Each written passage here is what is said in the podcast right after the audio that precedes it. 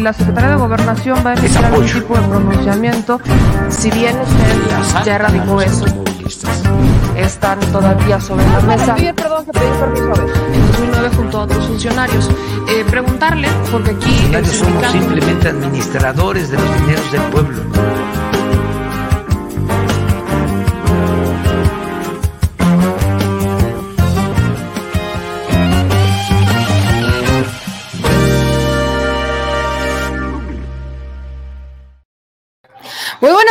Chilitos. ¿Cómo están? Bienvenidos al Detrás de la Mañanera con su segura servilleta, o sea, sé yo, Meme Yabel.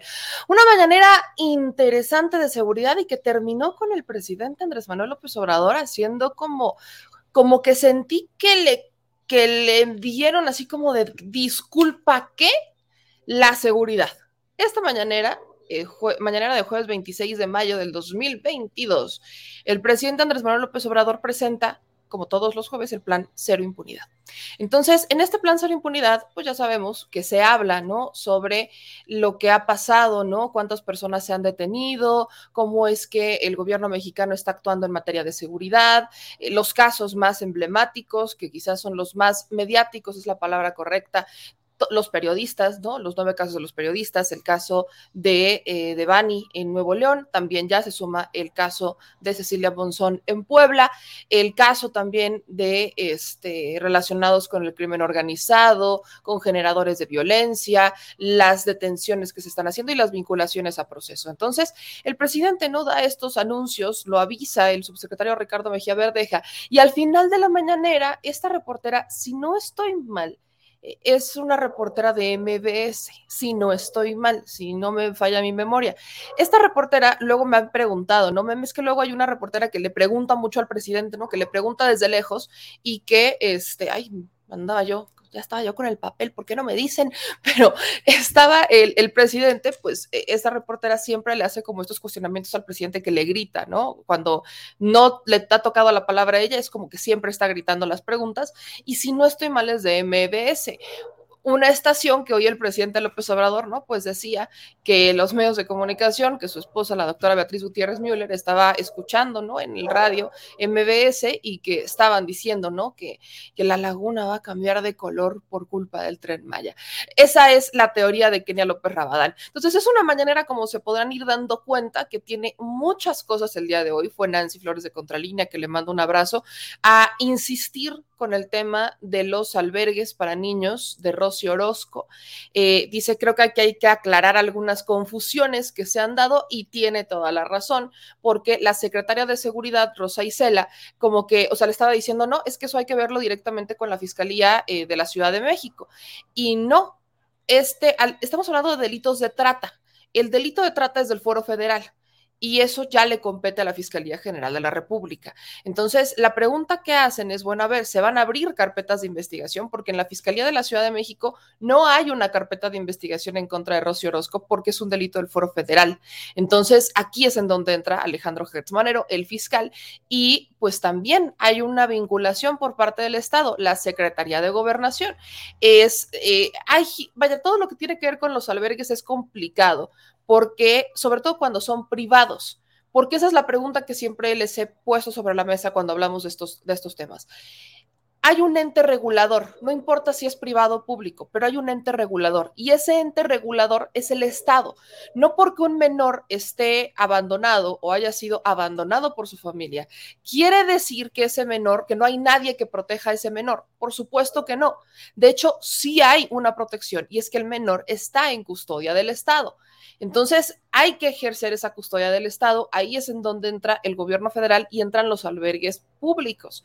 Pero los albergues privados han hecho un gran negocio con este tema y ya vamos a hablar de este, de este punto. También hoy en la mañanera tocó el presidente, el, el corresponsal del Charro, le mandamos también un abrazo, le plantea al presidente López Obrador lo de la reforma electoral, ¿no? Que el PAN y el PRI ya presentaron sus propias propuestas de reforma electoral y en estas propuestas, pues, eh, le, hablaban, ¿no? De regresar la figura del vicepresidente, que esa es una teoría, esa es una de esas propuestas del PRI-PAN, el tema también de la, de la primera vuelta, segunda vuelta, tercera vuelta, bueno, las elecciones internas, las primarias, y el presidente hizo una, le da una respuesta que es que va mucho a lo que aquí también hemos platicado y en muchos espacios de redes sociales lo hemos dicho, pero jamás lo van a escuchar que se diga esto en televisión.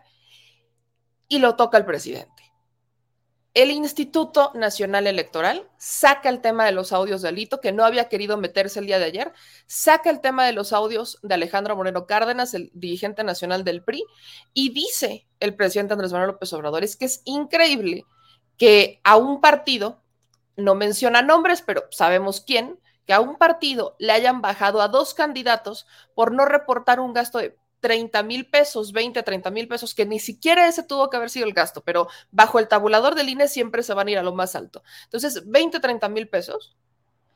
Y que a un dirigente que en un audio dijo que había recibido 25 millones de pesos para 12 candidatos de Michoacán, no lo tocaran ni con el pétalo de una rosa.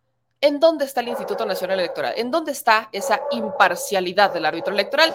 Pues es justamente los temas que tocó el presidente, así que les digo que fue una mañanera muy interesante. Por eso, ayúdenme a darle like, a suscribirse y activar las notificaciones. Si ustedes vieron la mañanera, díganme en los comentarios qué fue lo que más les gustó la mañanera, qué es la información que quieren que comentemos y también, ya saben que es tradición saludar a nuestra querida Yaruba, que aunque está un poquito más lejos, anda haciendo, anda, anda cantando mariachis, mi querida Yaruba, pero también díganme qué están haciendo, si están desayunando, están haciendo ejercicio, desde dónde nos están viendo, desde dónde nos están escuchando.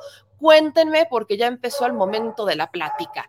Este, dice aquí Maximiliano, anoche qué pasó, me quedé alborotada hubo asuntos ahí de, fuerza mayor que no me pudieron permitir hacer el programa el día de ayer, pero aquí estamos puntualitos, ¿no? Empezamos como 10 minutos después de que terminó la mañanera.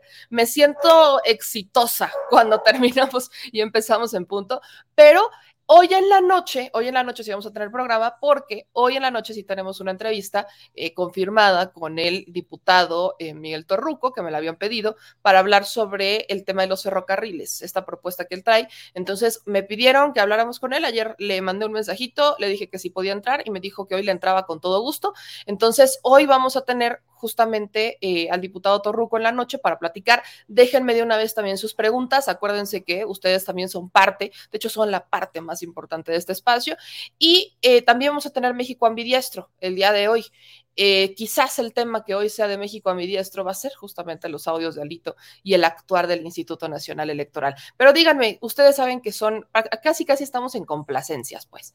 Eh, dice Alfonso, saludos memes desde Florida trabajando en Bascom Chops House. Te mando un abrazo, Alfonso, cuídeseme mucho, por favor, y trabájele, eche todas las ganas, échele todas las ganas, mi querido Alfonso. Le mando un besote. Eh, yo, José López nos manda saludos desde Tijuana, mi querido Danny Joe. Un abrazo. Ahí vamos, ahí vamos, lentos pero seguros. Josefina nos dice eh, saludos desde Ciudad Obregón, Sonora.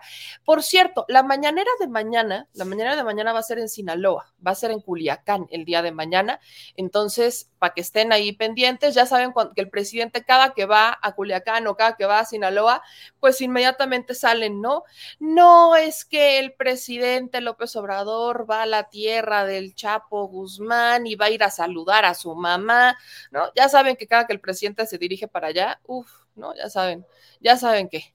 Me dice Génesis, sí, me, pregunta la Torruco por qué Noroña respeta los contratos con empresas extranjeras como Iberdrola y Vulca. Pues es que eso sería preguntárselo a Noroña, ¿no? O, a Torruco, ¿por qué le preguntaría a Torruco algo que hace Noroña? ¿Quieren que entrevistemos a Noroña? Pues si ustedes quieren, avísenme y le pregunto eso. Luego nos mandan saludos desde Matehuala, un abrazote, mi querido Rolando. Este, Diana Jiménez, te mando un saludo desde Villahermosa, Tabasco. Está en la oficina de contadores públicos. Oiga, mi querida Diana, si alguien quiere un contador y está en Tabasco, búsqueme a, a Dianita. Pero vamos a entrarle ya, vamos a entrarle ya a la mañanera. ¿Cuándo voy a la mañanera? Espero ya ir la próxima semana. Espero. Háganme changuitos, háganme, háganle changuitos, háganle changuitos y espero, espero que, que podamos ya reincorporarnos. Todavía no andamos al 100, pero ahí voy, ahí voy de lentos pero seguros.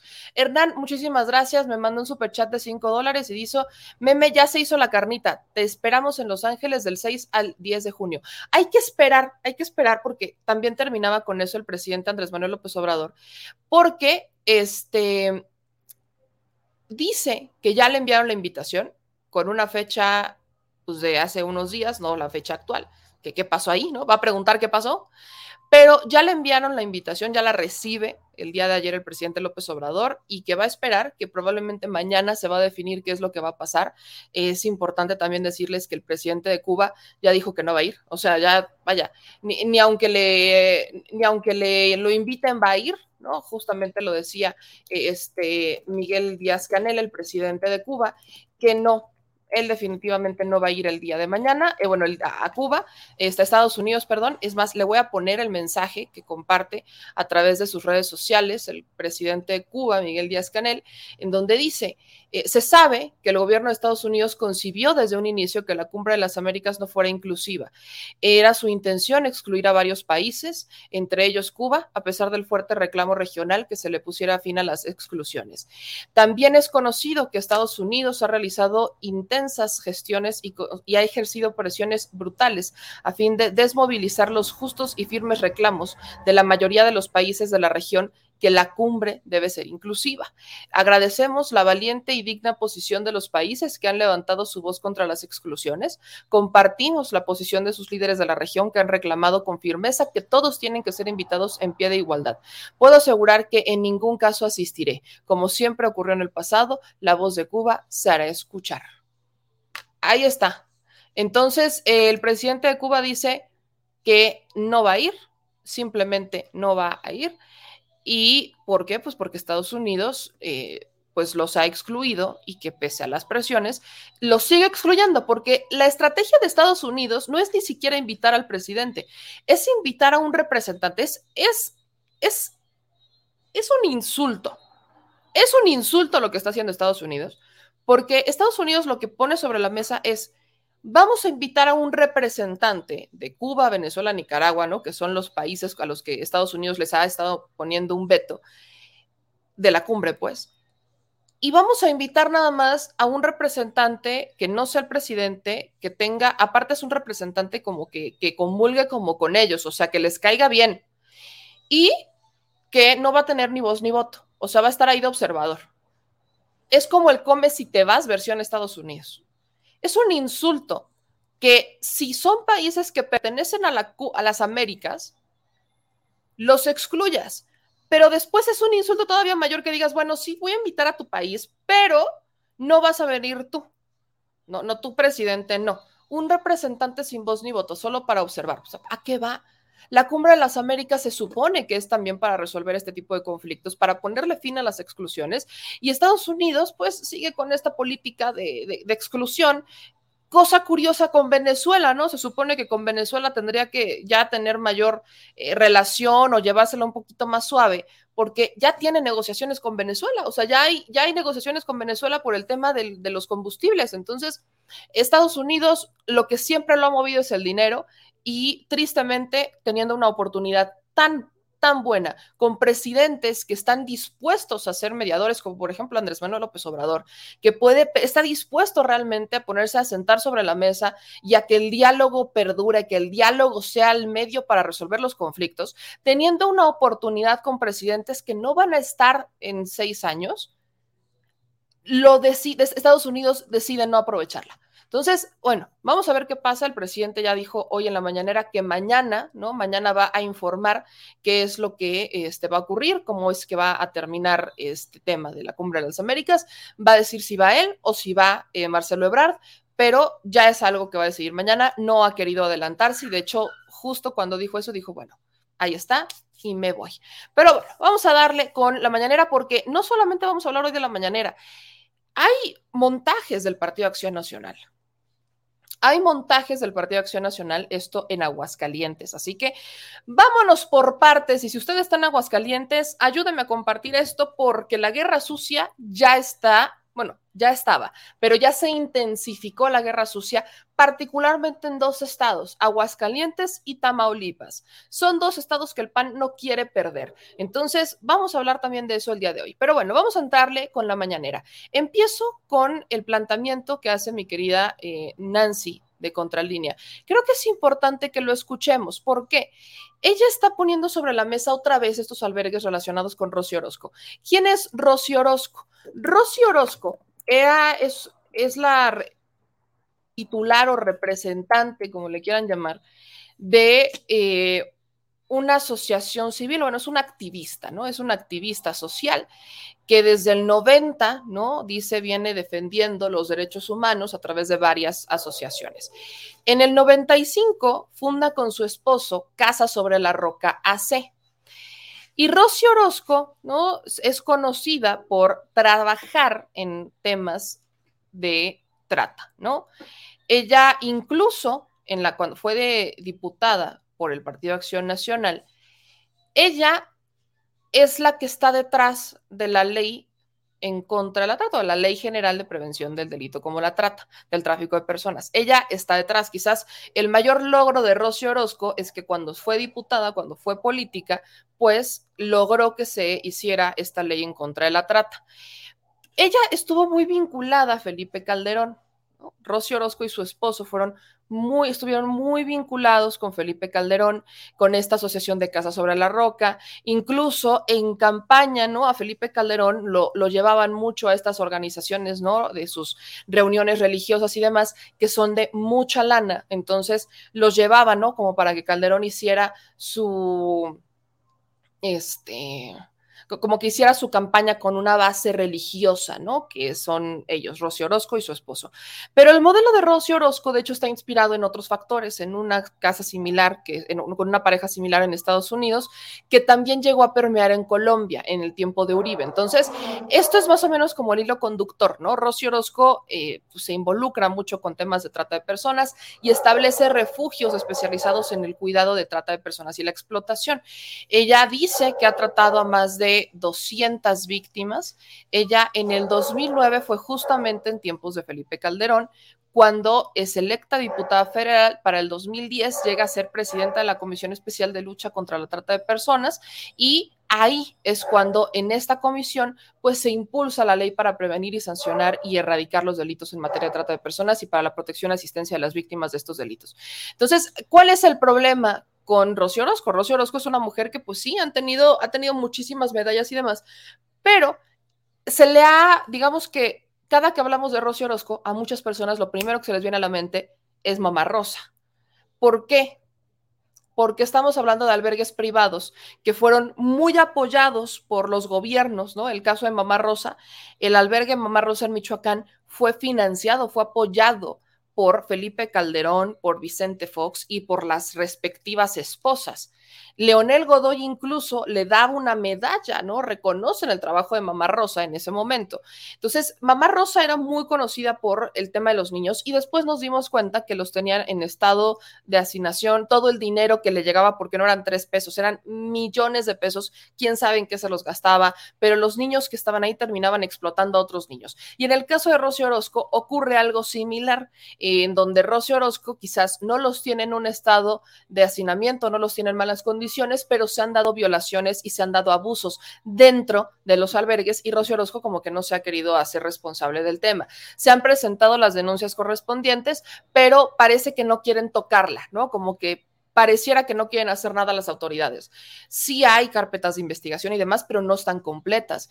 Y creo que ni siquiera el gobierno federal tiene la información completa. Esto lo digo porque tenemos, ¿no? En, el antecedente que la vez pasada que fue Nancy a hablar, a, plantear el tema con el presidente López Obrador sobre el asunto de los albergues de Rocío Orozco, pues eh, la secretaria de Seguridad dijo que era un tema que se estaba investigando, que era la Comisión de Derechos Humanos la que como que lo estaba atendiendo, que lo iban a ver, que iban a entregar los documentos y este, que estaban las carpetas de investigación. Y en un punto dijo la secretaria de Seguridad que como que eso también le competía a la Ciudad de México porque los albergues de Rocío Orozco están dentro de la Ciudad de México. Entonces, aquí llega de nuevo Nancy Flores y le plantea al presidente que parece que hay una confusión con el tema porque no es del todo cierto que le competa a la Ciudad de México. Vamos a escuchar el planteamiento que hace Nancy Flores de Contralínea. Personas en situación de calle o adultos mayores eh, no importa, están regulados por la Secretaría de Gobernación, porque se trata en este caso de eh, albergues que están operados por la sociedad civil, pero el Estado tiene una responsabilidad sobre estas personas en eh, situación vulnerable. Y ella nos explicaba precisamente esto, que no pueden abrir ellos ninguna investigación ni hacer justicia sobre este caso porque es un tema de fuero federal, al tratarse además del delito de trata de personas. Entonces, presidente, bueno, aquí la secretaria de Seguridad Pública, cuando le consultamos qué iba a pasar con este caso y si no iba a quedar impune, ella nos decía que existían estas carpetas de investigación tanto en el Estado de México como en la Ciudad de México. Se confirma que en la Ciudad de México no hay nada y en el Estado de México sí hay una carpeta de investigación porque eh, pues ahí acudieron las propias personas del refugio. Y aquí la pregunta es, presidente, eh, si la Secretaría de Gobernación ya presentó alguna denuncia por estas violaciones que ocurrieron en contra de menores, de tres menores de 7, 9 y 11 años, uno de ellos además con la agravante de que tenía eh, pues eh, una discapacidad intelectual. Entonces, preguntarle, presidente, si la Secretaría de Gobernación ya presentó esta denuncia, si la van a presentar ustedes al tratarse, pues como dice la abogada Ernestina Godoy, de un tema federal, y también si hubo algún tema de eh, pues violación al debido proceso por parte de la Fiscalía del Estado de México por abrir esta carpeta cuando en realidad no era su competencia. Tendría que haberlo turnado a la Fiscalía General de la República. Bueno, pues eh, si te parece, eh, mañana mismo informamos sobre este caso.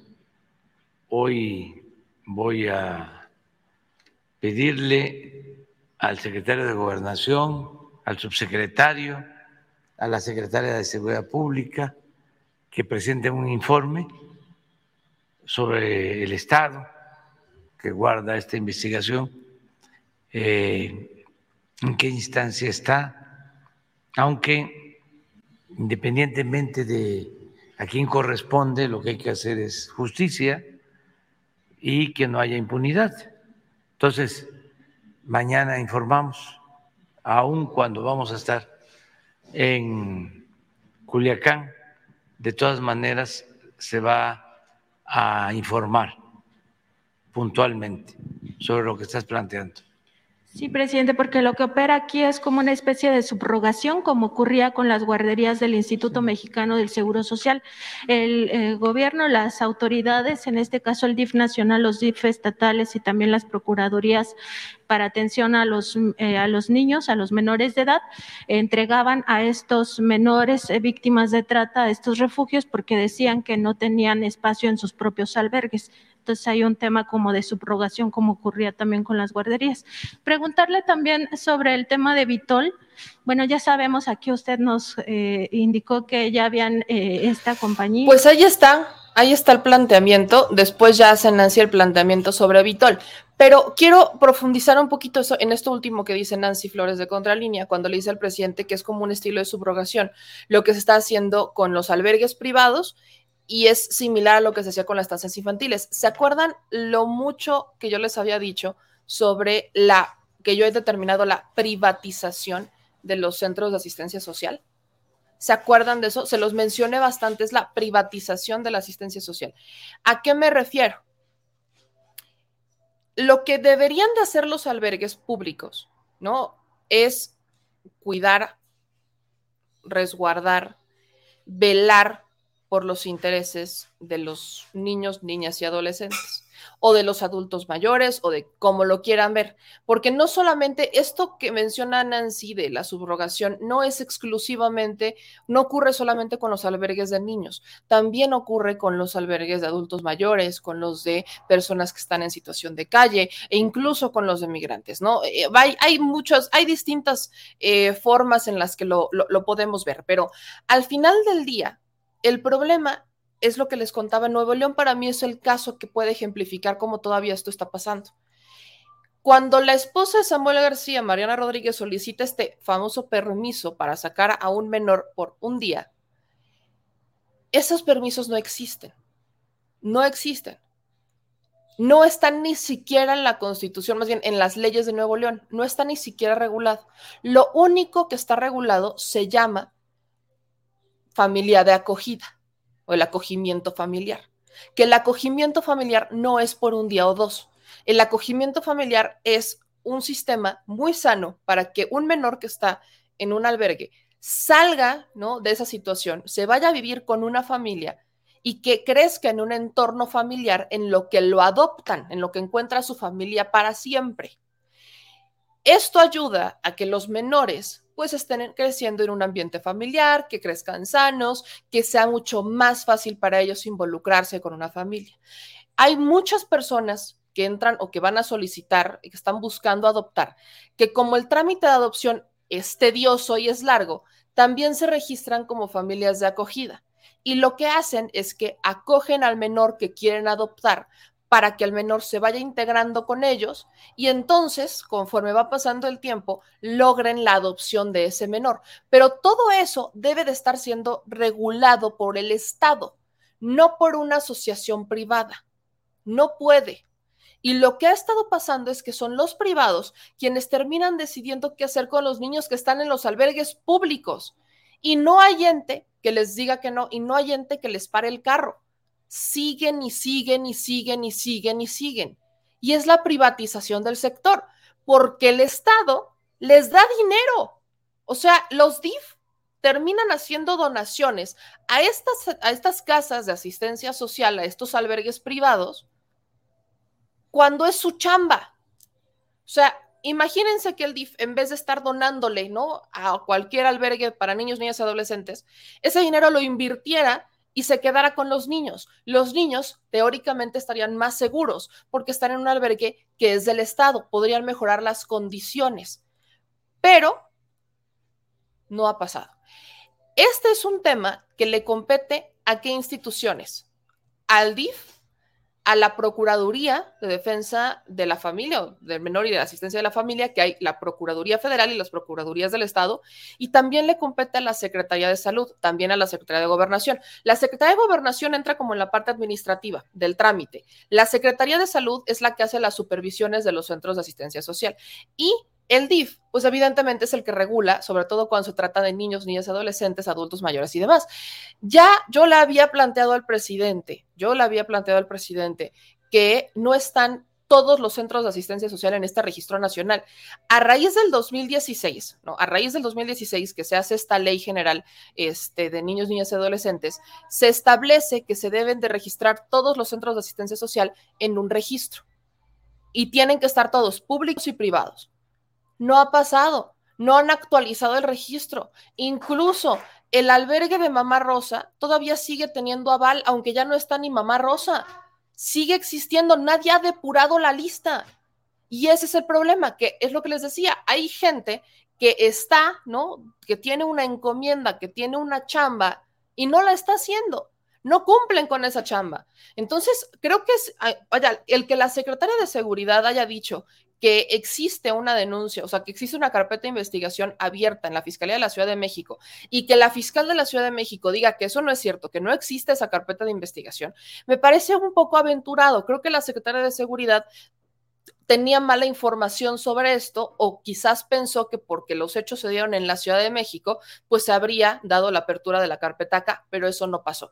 Entonces, dice el presidente que mañana van a informar desde Culiacán, mañana van a informar desde Sinaloa este, este asunto, la Secretaría de Seguridad tiene que informar, pero yo creo que hace falta también que vaya la titular del DIF, ¿no? Que es eh, Nuri Fernández de la Caracola, que ya no está en la Caracola, bueno, no sé, pero eh, pues de acuerdo al DIF, ¿no? De acuerdo al DIF, ella es la responsable, ¿no? De verificar, de supervisar. Si bien es cierto que no pueden incidir, ¿no? En las políticas de otros estados, pero sí tienen que ponerle un poquito de lupa a lo que está ocurriendo dentro de los distintos DIF estatales, porque se supone que los DIF estatales tienen que homologar los procesos del DIF nacional y el DIF nacional pues tiene que, ¿no? Tiene que estar supervisando constantemente lo que ocurre.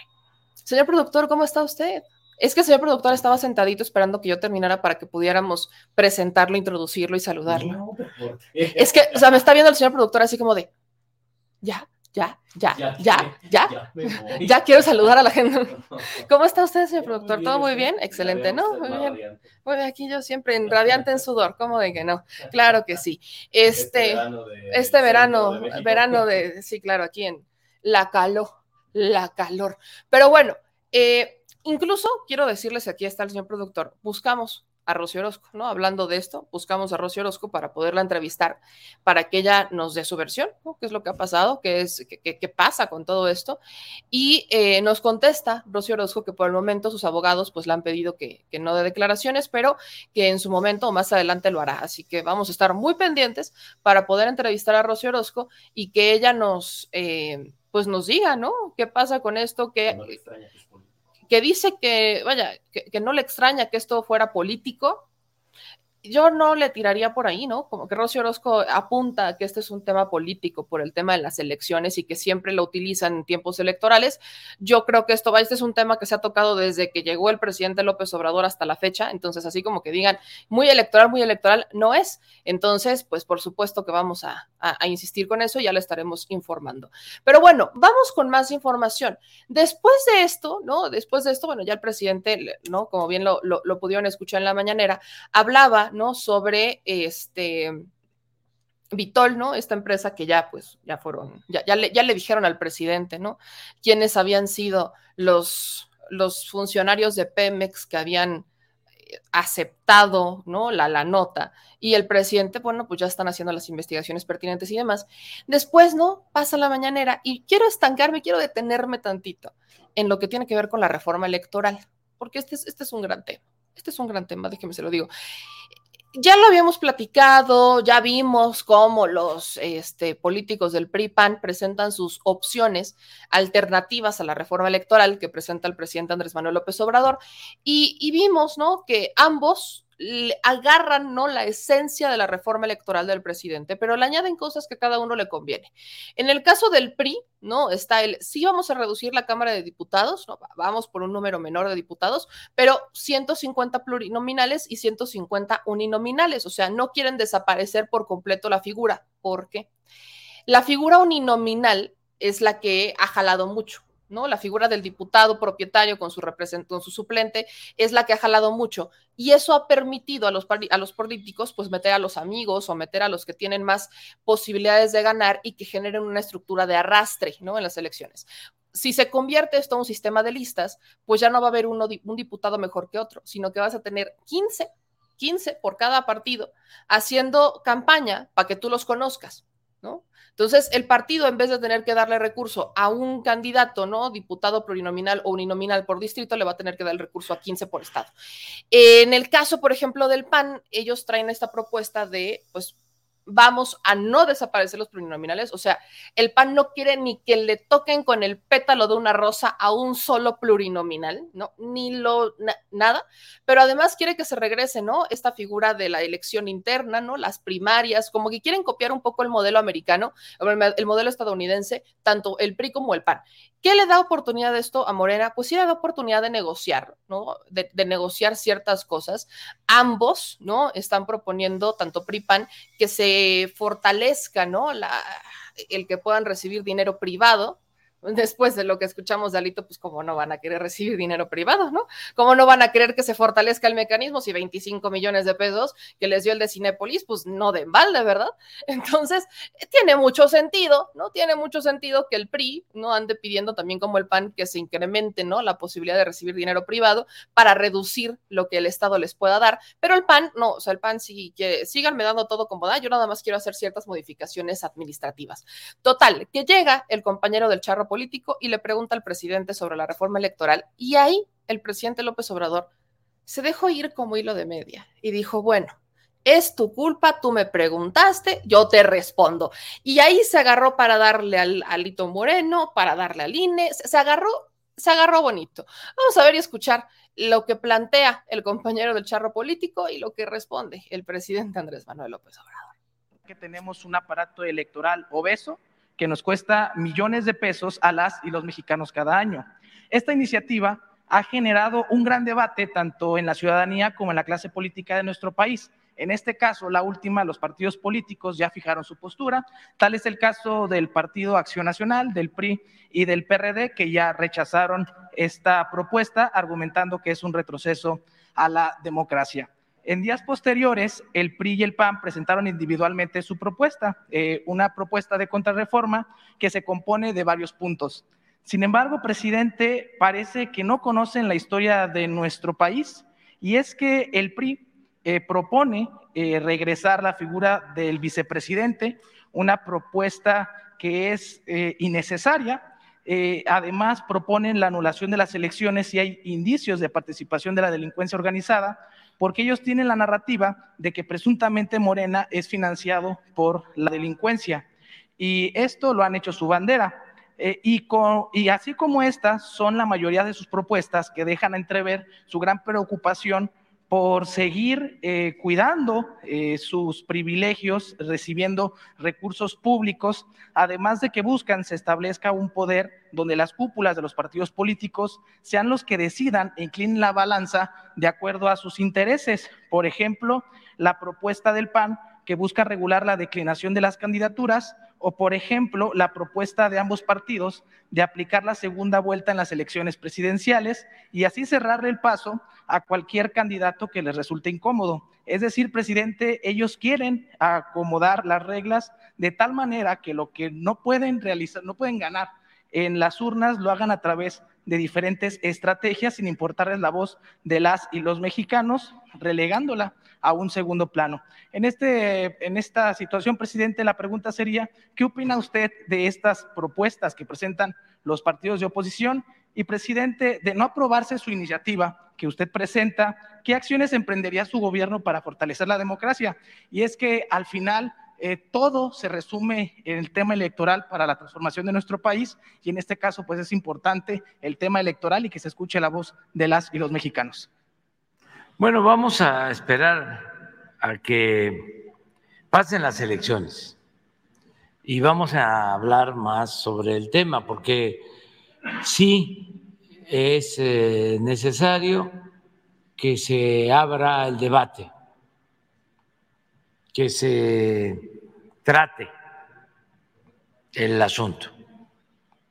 Antes eh, iban a reformar la constitución y el pueblo no se enteraba,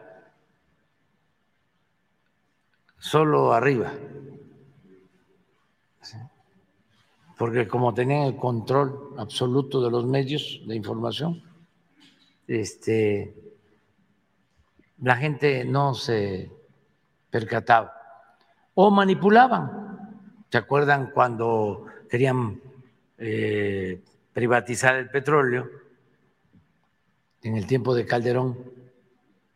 Que habían unos mensajes en radio, en televisión, de que los mexicanos teníamos un tesoro. ¿Se acuerdan de eso? De repente habría hasta que rescatar esos mensajes. Este, y que se podía sacar ese tesoro, ¿no? Si se privatizaba, no lo narraban de esa manera, pero pues ese era el mensaje. Al final, eh, ni siquiera les importaba eh, sacar el petróleo de aguas profundas, porque supuestamente el tesoro estaba en aguas profundas. El mensaje, el engaño era ese. Pero lo que querían era sacar el petróleo en tierra y en aguas someras, donde está el petróleo. Al final lograron su propósito porque hubo hasta sobornos, compraron votos para la llamada reforma energética. Por eso está en la cárcel el anterior director de Pemex, entre otras cosas. Bueno, y entregaron 110 concesiones para sacar el tesoro. Y de las 110 concesiones entregadas en las zonas donde hay petróleo, que no son eh, en su mayoría en aguas profundas, sino en someras y en tierra. Pues los 110 eh, concesiones solo tres tienen producción. Y cuando mucho están extrayendo 30 mil barriles. Y engañaron de que a estas alturas iban a estar extrayendo con esos convenios, con esas concesiones, dos, tres millones de barriles diarios. Esto que les estoy planteando, esténos considerando de las reformas. Entonces, se acostumbraron pues a engañar. Y en ese entonces yo recuerdo que hacíamos encuestas y la gente estaba a favor o estaba dividido.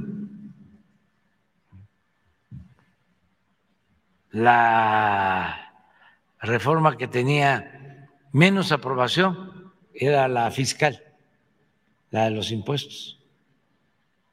Pero esta tan importante, porque era la entrega de los bienes del pueblo, de la nación a particulares, sobre todo extranjeros, como era tanto el bombardeo en los medios y no había información suficiente, llegó a estar 50-50. Y este, la gente, pues sí, ahí va a venir, va a llegar la dolariza, porque así decían, viene el dinero a raudales, va a haber empleos, va a haber producción, no va a aumentar el precio de las gasolinas.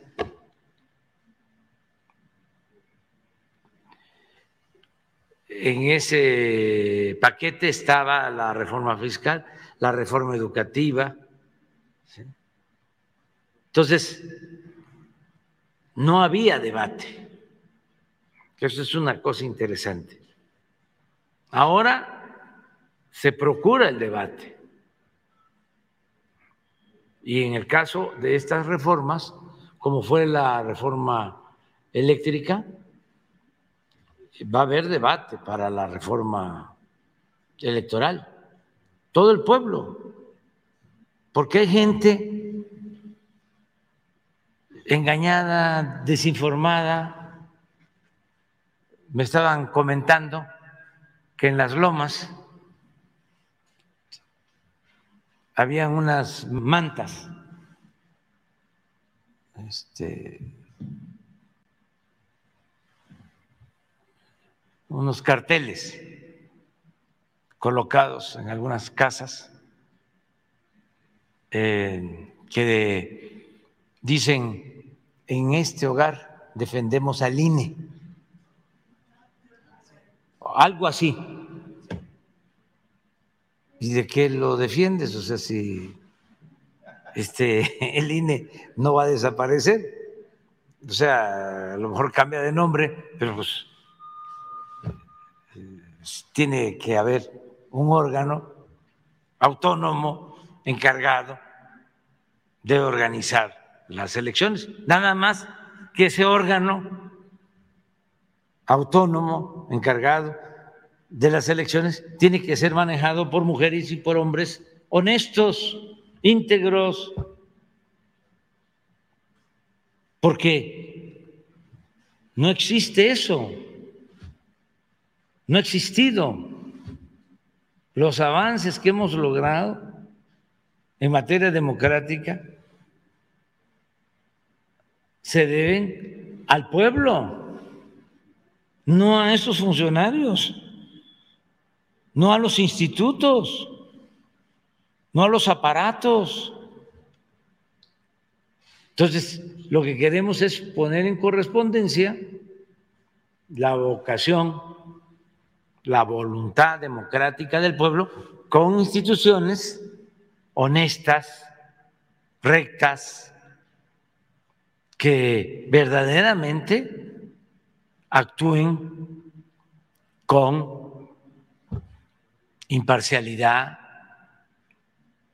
El otro día estaba yo leyendo eh, un mensaje en redes sociales, alguien que decía, por 26 mil pesos o 30 mil pesos no comprobados, le quitaron dos candidaturas a un partido. Dos por 20 o 30 mil pesos. Ahí les dejo de tarea que busquen este, el mensaje.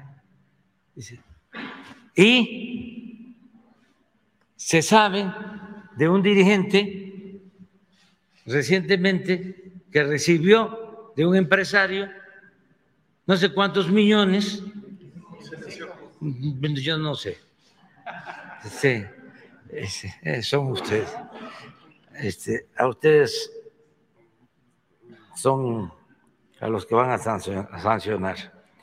Este, y el INE no dice nada, nada, ni el tribunal. Y es posible que ya eh, alguien haya presentado una denuncia. Y si no ha presentado una denuncia, son cuestiones que se deben de seguir de oficio.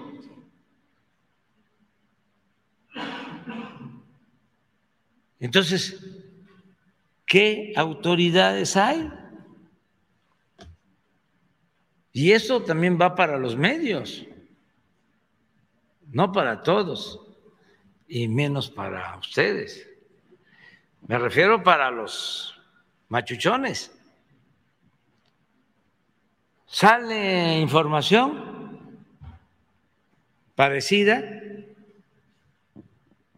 que no voy a referirme a ello, y en ningún medio convencional, en la televisión, en la radio,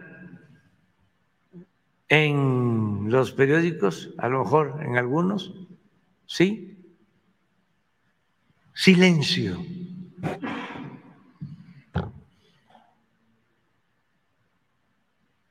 ¿Dónde está el profesionalismo, la objetividad, la independencia?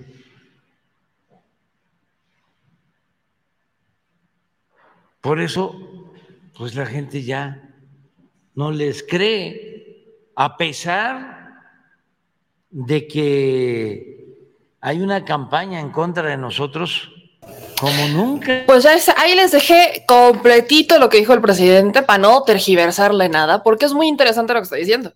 Y es cierto, ¿en dónde está el INE? Bueno, si se presenta una denuncia, vamos por partes, si se presenta una denuncia, Morena presenta la denuncia a la Comisión de Quejas del Instituto Nacional Electoral y dice el Instituto Nacional Electoral que, bueno, ya lo va a revisar, ya estará revisando y está, estará procediendo porque les acaba de llegar. Pero, vaya, ¿por qué no el PT y el Verde también presentan sus quejas? cada que atacan a Morena, o sea, este caso que menciona el presidente cuando bajaron a Raúl Morón y que bajan también a, este, a Félix Salgado Macedonio, no solamente, o sea, sí lo inició de oficio el Instituto Nacional Electoral, porque ya, traían, ya los traían en la mira, pero además hubo quejas, hubo quejas por parte de los partidos políticos de oposición y no presentaron una queja. El PAN presentó una, el PRI presentó otra, el, este, PRD presentó otra, Movimiento Ciudadano presentó otra. O sea, tenían cuatro quejas para solo un asunto. Solo cuatro para un asunto. Acá solamente Morena presenta cuando es Morena, PT y Verde. Los tres deberían de estar presentando la misma queja. ¿Para qué? Para presionar al órgano electoral para presionar al órgano electoral. Es más, si Movimiento Ciudadano se dice tan independiente, también Movimiento Ciudadano debería de estar presentando una queja. ¿Por qué lo tiene que investigar el INE? No hablamos de tres pesos. Hablamos de 25 millones de pesos que aunque el bueno, Cinépolis no sale con su, con su comunicado de lo niego calderónicamente, patrañas, patrañas. Sí, tal vez Cinépolis, la empresa, pudo haber no salido el dinero de la empresa, pero eso no quiere decir que el dueño de Cinépolis no haya puesto el dinero y tampoco quiere decir que sea ilegal. No, los partidos pueden recibir dinero privado siempre y cuando cumpla con las reglas. Y no creo que hayan cumplido con las reglas. Porque el dinero cuando se recibe de un ente privado, ¿no? Que se puede recibir, pues tiene que ser de alguien que es simpatizante del partido, para empezar, ¿no? Dos, el dinero tiene que llegar y se tiene que depositar a la cuenta bancaria del partido. No creo que haya pasado eso. Dudo infinitamente que el Partido Revolucionario Institucional haya, haya, haya recibido ese dinero a través del banco. Lo dudo ampliamente. Sobre todo, sobre todo cuando sale, ¿no? En el audio de Alito Moreno diciendo que, pues, este, al otro día se los dio. O sea, que el dueño de Cinepolis le habla un día y al otro día ya estaba entregándole el dinero a los candidatos en Michoacán. O sea, no, dudo infinitamente, dudo infinitamente que lo hayan hecho. Entonces, eso es algo que tiene que investigar de oficio. ¿Por qué? Porque es la fiscalización de los partidos. Y el propio Ciro Murayama ha defendido la fiscalización.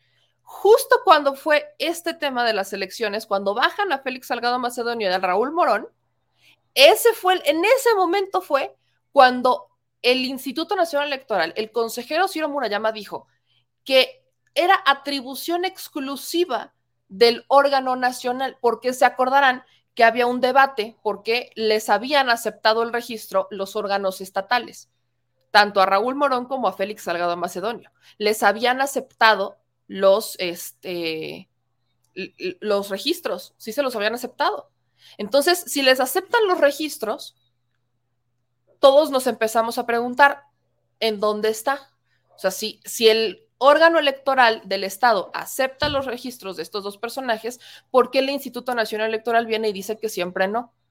Bueno, pues ahí salió Ciro Murayama a defender a capa y espada lo de la fiscalización y dijo que eso era una atribución exclusiva del órgano federal. Bueno, pues si es así, tendrían que haber hecho exactamente lo mismo en cuanto se publicó el audio.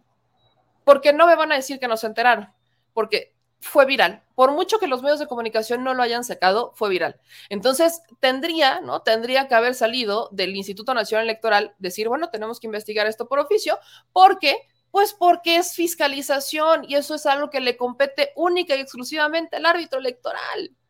¿No? Ciro Murayama decía eso, ¿o no? Pero bueno, ya vimos, ya sabemos cómo es el órgano electoral. Ahora, hay que presionar por la reforma electoral. Esto es importante. Les preguntaba hace un ratito en el chat que, eh, pues, ¿qué opinan ustedes de la necesidad de una negociación? ¿Y a qué voy?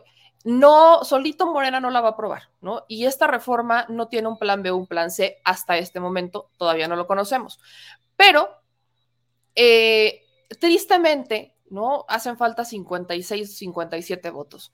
Y el que hagan falta estos votos significa que tienen que salir de algún partido.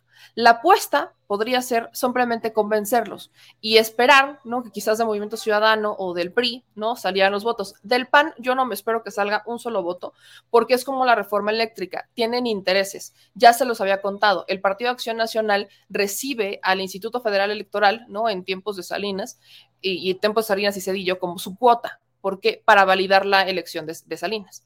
O sea, el órgano electoral, recordemos que antes las organizaciones, pues sí las organizaba el Estado a través de la Secretaría de Gobernación y en las, o sea, cuando se organizan las elecciones a través de la Secretaría de Gobernación, pues viene el 88, viene lo del sistema, viene lo de la quema de boletas por parte de Diego Fernández de Ceballos, y entonces hay una negociación entre Salinas y Diego Fernández de Ceballos, en donde pues prácticamente Diego le dice, si quieres que valide, ¿no? Que ganaste, dame algo a cambio. Y ese algo a cambio fue el órgano electoral.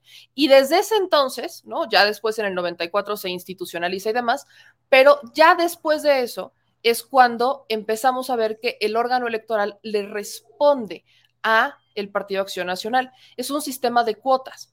No responde a los ciudadanos, no responde a ningún ciudadano en realidad el órgano electoral siempre le ha respondido a los partidos políticos. Todos los consejeros y directores de área en el instituto resultan ser cuota de algún partido político. Nada más. Todos, todos. Si no estoy mal, Lorenzo Córdoba es cuota del PRD, porque gran parte de los asesores de Lorenzo Córdoba son del PRD. Digo, gran parte. No, ya saben que ahí Lorenzo Córdoba dice que él es de izquierda. Entonces, bueno, si no estoy mal, Lorenzo es cuota del PRD. El PRD empezó a tener esa cuota no hace mucho.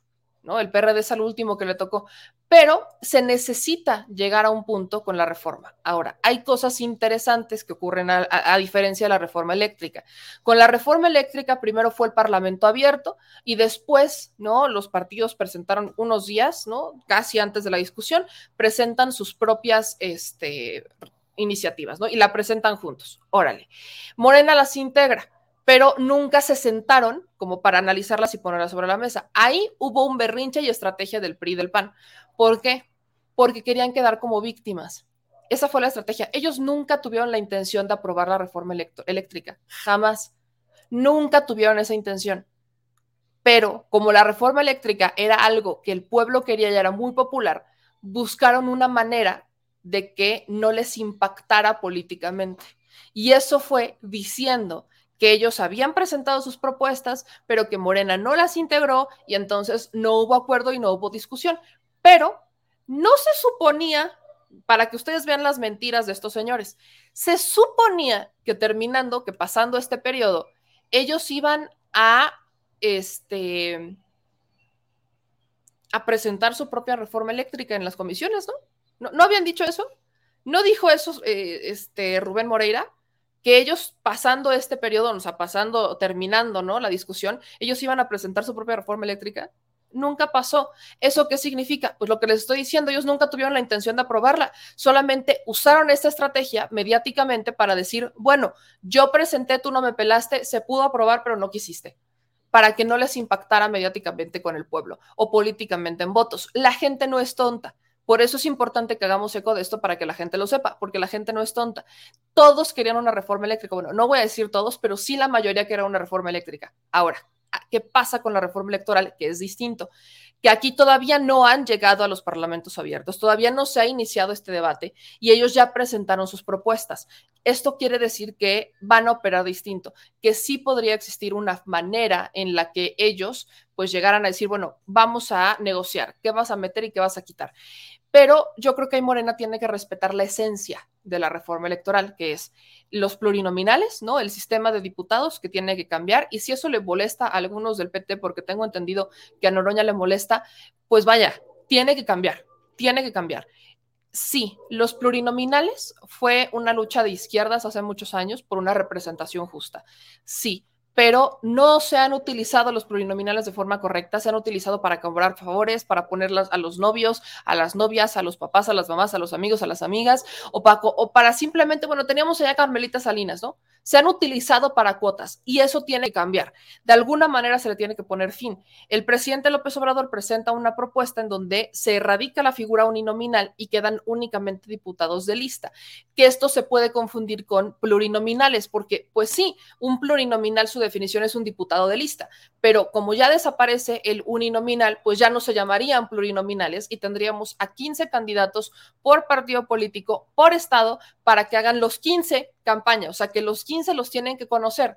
Ya no hay eso de que el plurinominal, ¿no? Como Alito Moreno, que es plurinominal, puede no hacer campaña y puede estar en su casa o puede estar en la Cámara de Diputados o puede estar rascándose la panza y tiene la plena seguridad de que va a quedar. No, aquí cambia. Tienen que salir a hacer campaña. Cambia todo el modelo electoral de la Cámara de Diputados. Cambia por completo. Los obliga a salir a, conocer a la gente, a hacer campaña, los obliga a destinar tiempo. O sea, si quieren ser diputados, van a tener que salirse de las funciones en las que están y, junta, y presentarse ante el pueblo. Ya no va a poder ser esta conformidad de soy plurinominal y ya entré y ya. No. Entonces, eso es algo que cambia. Yo no creo que eso lo deberían de mover por nada del mundo. Otra cosa en la que no creo que deban ceder es en la forma de elegir a los representantes o los consejeros, creo que los debe de elegir el pueblo. Y ustedes saben, si me llevan siguiendo desde hace mucho tiempo, que es algo que yo he dicho siempre. No pueden elegirlos, o sea, los diputados no pueden seguir eligiendo a los consejeros porque sigue siendo un sistema de cuotas. Eso tiene que parar, tiene que parar. Y para rematar, también los ministros. El Poder Judicial, sí, en materia electoral responde a los intereses de los ciudadanos. No pueden seguir agachados a los intereses de los partidos políticos. Es increíble que no logren entender eso aquellas personas, no los políticos, ¿eh? porque me queda claro que los políticos no lo quieren entender, pero los ciudadanos, me extraña de ciudadanos que se dicen superdemócratas, que estén en contra de algo tan democrático como lo es elegir a tus consejeros electorales. Y si el INE es tan bueno como dicen, ¿por qué no entonces empiezan a hacer los cambios y aceptan que se elijan a los representantes?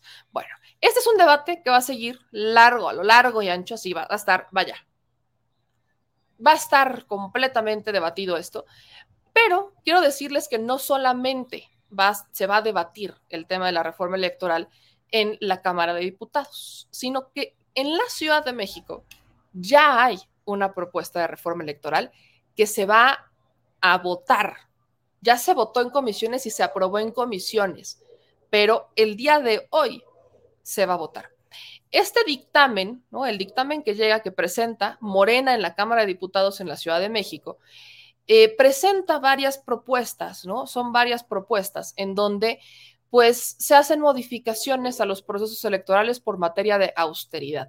La Coparmex está muy preocupada, ¿no? La Coparmex está muy preocupada por la reforma electoral de la Ciudad de México porque dice que elimina áreas fundamentales en el accionar del Instituto Electoral de la Ciudad de México, entre las que sobresalen las unidades de fiscalización y la unidad de género y derechos humanos, y en aras de un programa de austeridad. O sea, lo que hizo eh, Morena en la Ciudad de México fue decir, vamos a presentar una reforma electoral por austeridad, ¿no? Eso es lo que dicen. Vamos a presentar una reforma electoral por austeridad. Todo mundo, todo mundo lo ha tocado como una, una avalancha en contra del INE, vulnerar la autonomía del Instituto Nacional Electoral, o sea, vaya, se le han ido encima a esta reforma que lo que está buscando es ahorrar, es completamente ahorrar. La red de los derechos políticos ya está en contra, todos están en contra. Esta propuesta de reforma electoral en la Ciudad de México es presentada por Carlos Hernández Mirón, con la que buscan recortar 105 plazas laborales del Instituto Electoral de la Ciudad de México y trasladar funciones de cinco áreas especializadas a otras ya existentes. O sea, es, es meramente un asunto administrativo para recortar tantas unidades que existen, centrar, o sea, bueno, compactarlas, porque ni siquiera desaparecerlas, es compactarlas y que ya estando todas así compactas, funcionen con menos dinero. Eso es lo que quiero. O sea, en la Ciudad de México se pusieron las pilas para esto. Pero le digo que ya hay ciertas respuestas a esto y una de ellas es la de la consejera Dania Rabel, ¿no? La consejera nacional Dania Rabel, que dice en redes sociales, la iniciativa de reforma al Código de Instituciones y Procedimientos Electorales de la Ciudad de México recientemente aprobada por la Comisión de Asuntos Políticos Electorales del Congreso de la Ciudad de México, vulnera la autonomía del Instituto Electoral, se sobrecarga su estructura y afecta su eficiencia. Uno, el Instituto Electoral de la Ciudad de México tiene obligaciones constitucionales, además de las atribuciones exclusivas que la reforma de 2014 le otorgó para consolidar el Sistema Nacional Electoral. Dos, la propuesta prevé la eliminación de cinco unidades técnicas, la de vinculación con organismos externos, la de igualdad y género y derechos humanos, fiscalización, centro de formación y desarrollo, archivo logística y apoyo a órganos desconcentrados. En la iniciativa se propone que las funciones que realizan las áreas que, que pretenden eliminar sean trasladadas a otras, lo que supone sobrecargas de trabajo y pérdida de la especialización en las atribuciones que se ejercen. El sistema y la normativa electoral siempre pueden ser perfectos pero es necesario que cualquier reforma en la materia se diseñe, planee con las autoridades electorales, que son en primera instancia quienes conocen las fortalezas y las áreas de oportunidad existentes. Si el Congreso de la Ciudad de México tomara en consideración la información sugerida del Instituto Electoral de la Ciudad de México, podría presentar una reforma de una propuesta de reforma que atienda las exigencias de austeridad, pero que también salvaguarde y fortalezca la autonomía del órgano electoral del Estado de la Ciudad de México. ¿Qué opinan ustedes? Los que son de la Ciudad de México, díganme qué opinan, porque sí están buscando, ¿no? Hacer una modificación es meramente administrativa que pues se sumaría, ¿no? A la reforma electoral si es que se aprueba la reforma electoral nacional, pero vaya, todo lo que huela a austeridad, dicen los árbitros electorales, espérense tantito que no. ¿Y por qué lo hacen? Porque tienen esta concepción de que la democracia es cara. Yo no creo que la democracia sea cara. En ningún escenario creo que debamos pensar que la democracia es cara. ¿Por qué tendría que ser cara la democracia? México es el país que más, que más gasta en sus elecciones. que más, nosotros gastamos millones, miles de millones de pesos en elecciones. A ver, en la reforma electoral del 2014, ¿no? Que hubo una reforma electoral, fue mínima, pero hubo una reforma en el 2014. Una de las propuestas era empezar a homologar procesos electorales. Esto quería decir que empezáramos a homologarlos para tener solamente elecciones federal, o sea, un año sí, un año no, un año sí, un año, un año no. ¿A qué me refiero? Que tengamos, no más bien tres años sí, la voy a explicar. En la elección federal, ¿no? Que tengamos una elección federal en donde se renuevan estados, se renuevan diputaciones federales, presidente de la República y demás. Luego, tres años después, tenemos intermedias en donde se, se, modifican o bueno, se eligen los otros estados que no se modificaron en la elección federal previa, se eligen diputados federales, cambian lo que se tiene que cambiar y listo. Y de ahí nos vamos a la siguiente elección federal. O sea, que solamente fueran por sexenio dos elecciones. Se supone que eso era para ahorrar. ¿Por qué? Porque en México tenemos elecciones todos los años. Todos los años tenemos elecciones. Si no son federales, son estatales o municipales. Siempre estamos en elecciones y eso desgasta al elector porque la gente no quiere estar saliendo a votar todos los años. Por eso incluso la propuesta de reforma del, bueno, la propuesta de revocación de mandato y de consulta popular que hace el presidente López Obrador, buscaban que fueran junto a los procesos electorales ya existentes, para que la gente no se desgastara. Vivimos en México, apenas nos estamos este, politizando, la democracia todavía no es bien concebida por algunas personas, entonces tenemos que echarle galleta, ¿no? Hay que echarle galleta. Y para echarle galleta, justamente eso era una propuesta muy buena.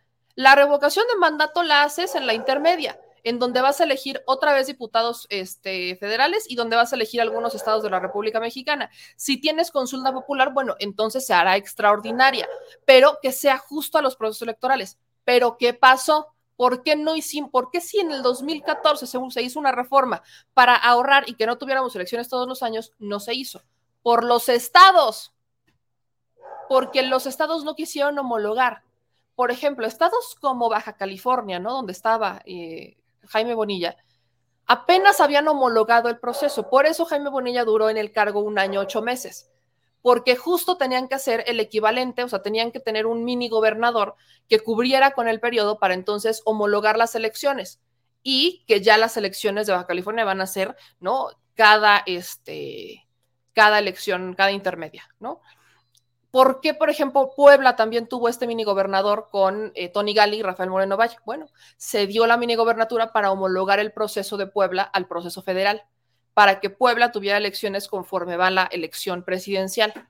Y así cada estado, o sea, la idea era dividir, ¿no? Que no todos salieran a votar por todos al mismo tiempo, sino que tuviéramos elecciones en la mitad de las entidades eh, de gobierno, o sea, la, mitad de los gobernadores se eligieran con el presidente de, México y que la otra mitad se eligiera con los diputados este, federales que se vuelven a elegir. O sea, esa era la dinámica para reducir, pero los estados no han homologado ese proceso. Son muy pocos los que los han homologado.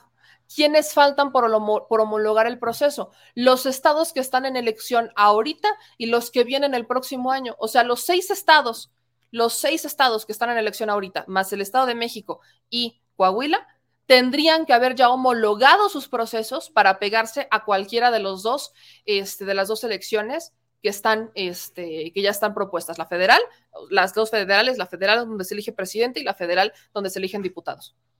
Tendría que haber estado así, pero no lo hacen. Por eso, también dentro de la propuesta de reforma electoral, el presidente lo que quiere es acoger, ¿no? Regresar el Instituto Nacional Electoral, que se, ocurre, que se ocupe el Instituto Nacional Electoral de todo. Esta misma propuesta la tiene el PRI. Por eso le digo, hay muchas coincidencias, hay muchas coincidencias, pero también hay muchas diferencias. Entonces, la negociación, vamos a ver qué es lo que pasa, pero es un hecho que si, si quieren, si queremos que la reforma electoral se vote, necesitamos meter presión nosotros como ciudadanos y además necesitamos que los partidos políticos no mientan. Eso ya sé que está complicadísimo, pero al menos necesitamos que Morena, PT y Verde se unan, se, unan, que limen sus asperezas, que vayan con la misma narrativa para poder convencer a 55 diputados de oposición restantes, ¿no? Está complicado, yo lo sé. Pero bueno, aquí voy con algunos comentarios que nos dicen. Vale, reforma electoral para fortalecer la democracia participativa con AMLO. Reina L, 6 de 6. Las urnas decidirán no a partidos traidores. Qué bueno que me tocaste ese vals. Ahí les voy. Aquí ando con mi agüita. Agüita natural, por cierto. ¿eh? A ver. Aguascalientes. La guerra sucia en Aguascalientes está. Está perra. Así lo voy a decir. Está perra. Sí. Está brava, más bien. No, no está, está brava. El día de ayer. Suben un video en donde un comunicador, ¿no? Un premio nacional de periodismo de Aguascalientes, José Luis Morales, que es conductor de Infolínea en la mexicana 91.3 FM, sube un video en donde dice que 300 coordinadores se quitaron la playa, o sea, 300 coordinadores de Morena se quitaron la camiseta, ¿no? La playera de Morena y las echaron a la basura para sumarse al proyecto del PAN en Aguascalientes. Puso 300 coordinadores. Yo, para empezar, no veo más de 30 personas ahí, ¿eh? O sea, perdón, no, no sé si se le fue un cero, pero yo no veo ahí 300 coordinadores ni de broma, ¿eh? Ni de broma. Yo veo 30 personas, para empezar, o si de ojo buen cubero, más o menos 30. Dos, ¿Qué le hace pensar a José Luis Morales con tanta certeza que estos son coordinadores reales de Morena? ¿Qué le hace pensar eso? Vamos a escuchar este video que comparte porque lo, noto muy emocionado, pero vean ustedes el siguiente evento. Vean nomás.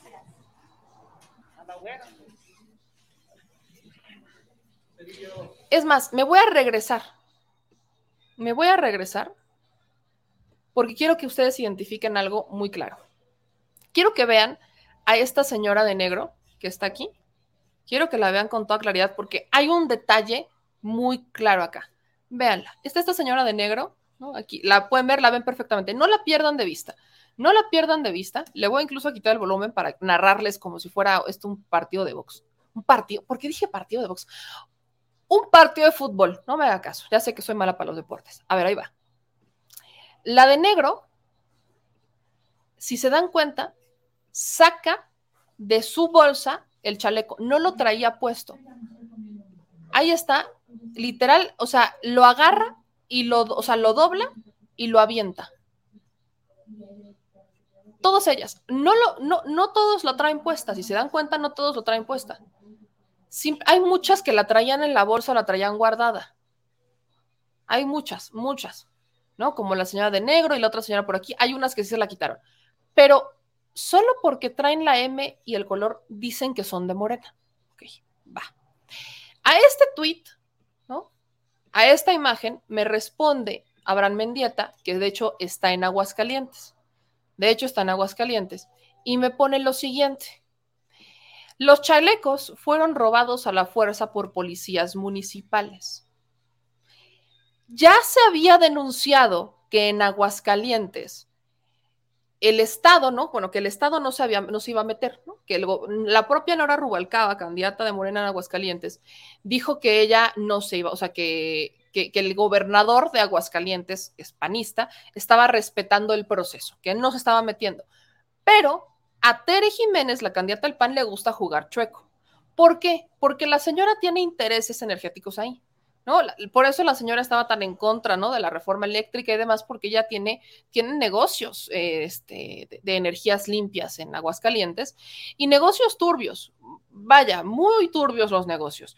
Entonces, la señora tiene una cola muy larga que le pisen y tiene mucho dinero, pero la guerra sucia en Aguascalientes ya derivó en, ya detuvieron compañeros, están amenazando a compañeros de Morena, están vigilando, están siguiendo a los que sean, a los que apoyen a Nora Rubalcaba. Recuerden que en Aguascalientes Morena no fue en coalición, porque el PT, ¿no? Se acordarán de la senadora Marta Márquez, que estaba en el PAN, una de, una que era antes del club de Toby, de, Lili Telles y todos ellos, que, este, que, en algún momento ¿no? le ponían ¿no? estos carteles a Gatel de que era un asesino y demás. Ella termina saliéndose del PAN porque el PAN no le dio la candidatura a su estado para ser gobernadora de su estado, a Marta Márquez. Entonces, el PT, que aquí de hecho criticamos eso, bueno, el PT abraza a Marta Márquez, la coge en sus brazos y le ofrece la candidatura para Aguascalientes. Y el Partido Verde se suma con ella. Marta Márquez está, creo que a la par del Movimiento Ciudadano, tiene muy poquito, o sea, casi nada de votos, muy abajo. Pero existe la posibilidad de que Morena y Marta Márquez se puedan aliar, porque Nora Rubalcaba fue maestra de Marta Márquez.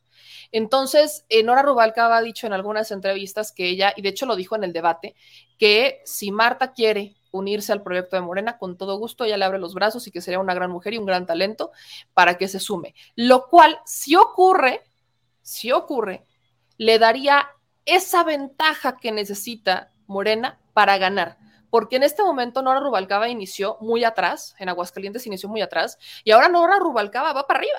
O sea, lo que no pensaban que iba a pasar está pasando. A Nora no le tenían confianza. Nora estaba muy atrás y le empezó a dar la vuelta al Partido de Acción Nacional. Eso le mete miedo a Tere.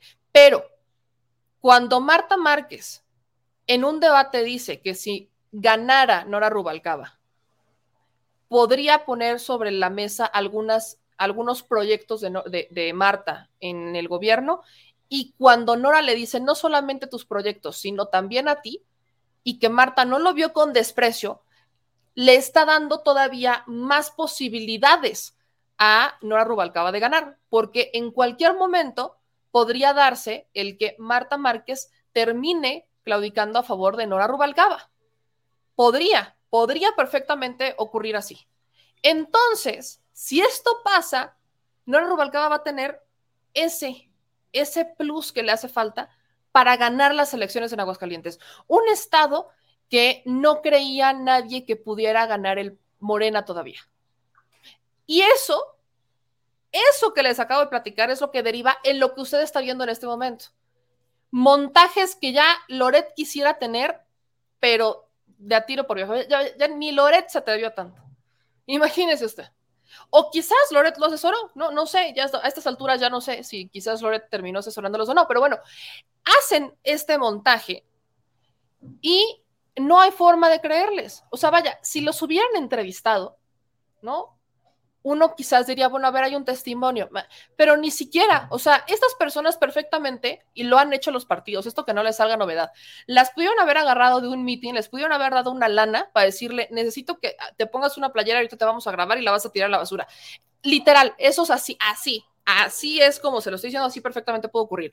Pero encima, los medios de comunicación como José Luis Morales, que me queda claro que si gana Nora Rubalcaba se le va a acabar el chayote y por eso está preocupado, pues tenemos ¿no? A los medios de comunicación del Estado, que siempre están pagados por el Estado, celebrando algo que ni siquiera pueden confirmar y encima diciendo que son 300 coordinadores. ¿300 de dónde?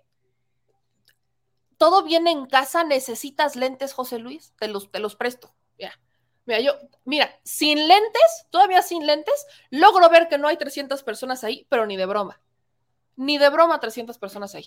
Pero espérense, en los comentarios, ¿no? Nos mandaron otro video, que creo que es otra toma. Déjame ver, eh, creo que es otra toma este, este, de este show. Le voy, a, le voy a poner aquí el zoom para que usted lo pueda ver y le voy a poner play. Vamos a ver este.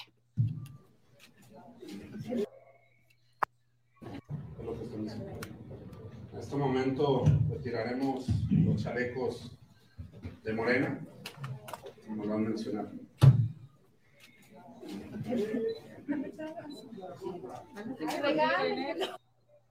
¿300 de dónde?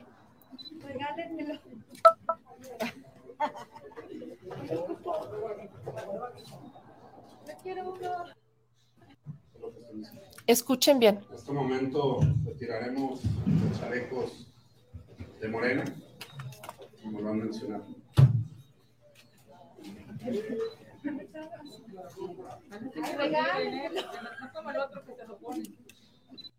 ¿Escucharon lo que dijeron?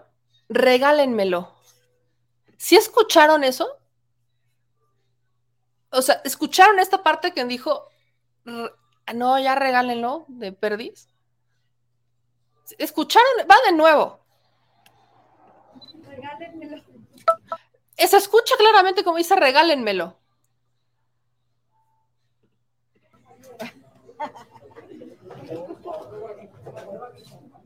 Yo quiero uno. Yo quiero uno. ¿Ven? Es neta. Se escucha clarito como alguien atrás dice, regálenmelo, ¿no? Yo quiero uno. No, hombre, pues qué bueno, qué bueno que los 300 coordinadores de Morena se quitaron el chaleco. No, hombre, chingón, ¿eh? Sus 300. No, hombre, si esos son 300, yo soy rubia oxigenada, ¿eh? O sea, ya, ya lo podemos dejar así. 300. 300 y encima. No, ya. Qué oso. 300 y encima le están diciendo, regálenmelo, yo quiero una. Ay.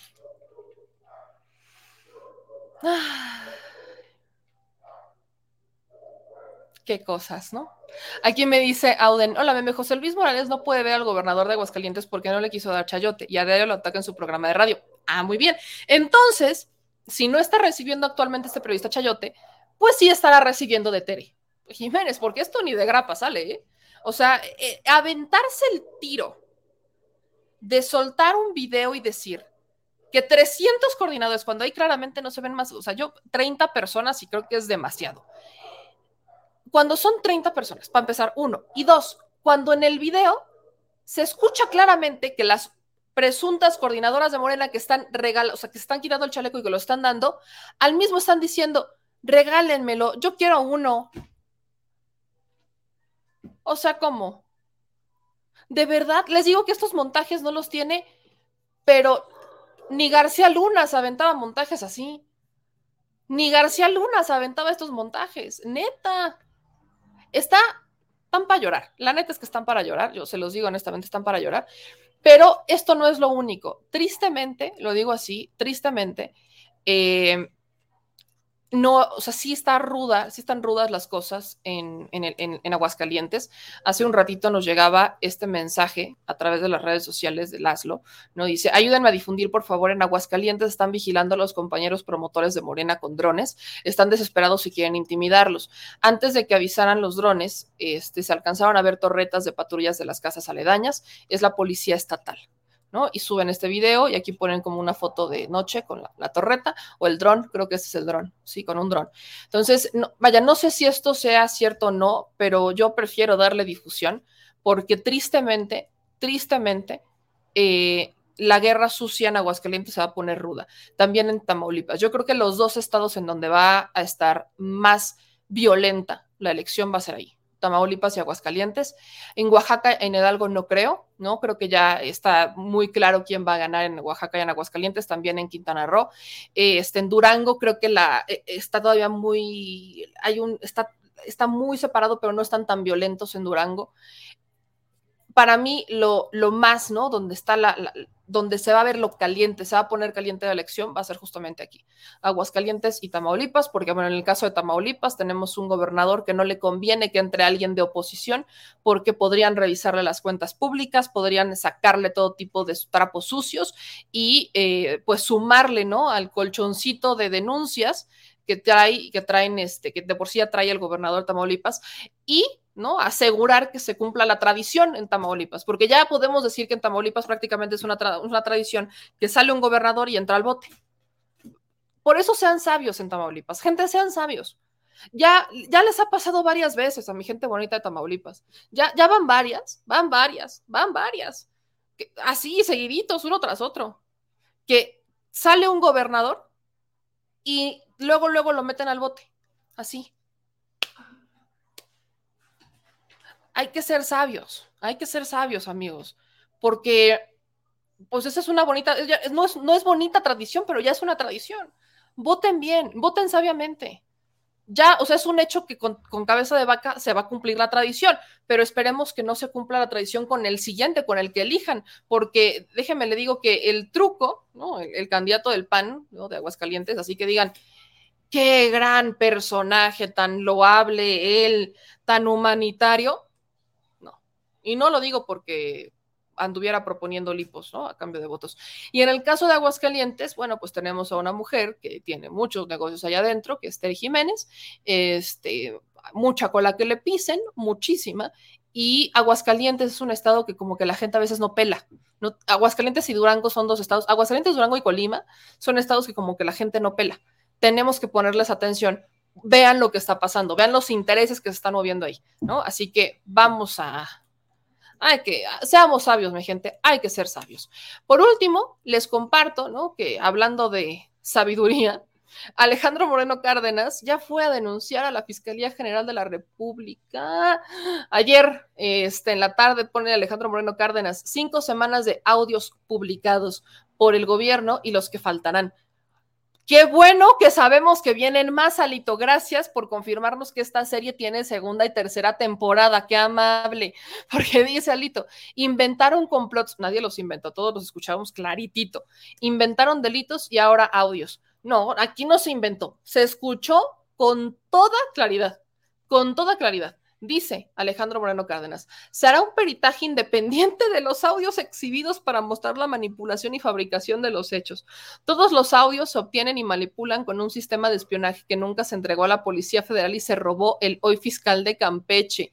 El proveedor es una empresa israelí y un pajarito acaba de contar que lo tiene el fiscal antes comisionado federal de seguridad, ya está denunciado por la auditoría, en, la, por la Auditoría Superior de la Federación ante la Fiscalía General de la República por ese robo de equipo de más de 800 millones de pesos. Se les empieza a revertir. Aquí, la reciente denuncia ante la Fiscalía General de la República, pues con ese equipo comentan que están espiando a toda la oposición, periodistas y empresarios. ¡Ay, no! Me cuentes chistes, Salito Moreno.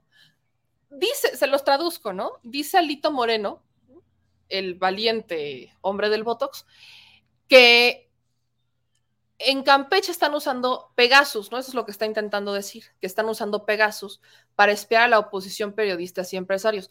Yo le quiero recordar a Lito Moreno que no se haga guaje, porque él trabajó con un sobrino de Laida Sansores. O sea, vaya, si queremos buscar un pajarito, o un sobrino de Laida Sansores trabajaba con él. Que no me cuente chistes. Y Alito no es una persona, contrario a lo que él piensa, no es una persona querida en Campeche. O sea, eh, Alito Moreno cree que sí, pero no. Alito Moreno es un personaje que, por como ya lo hemos escuchado, se ha ganado el desprecio de hasta sus propios colaboradores. Vaya, usted lo puede oír, usted puede oír perfectamente a Alejandro Moreno Cárdenas en estos audios. Lo puede oír claramente, se escucha su voz. Y es más, esta no es la primera vez que se exhiben estos audios.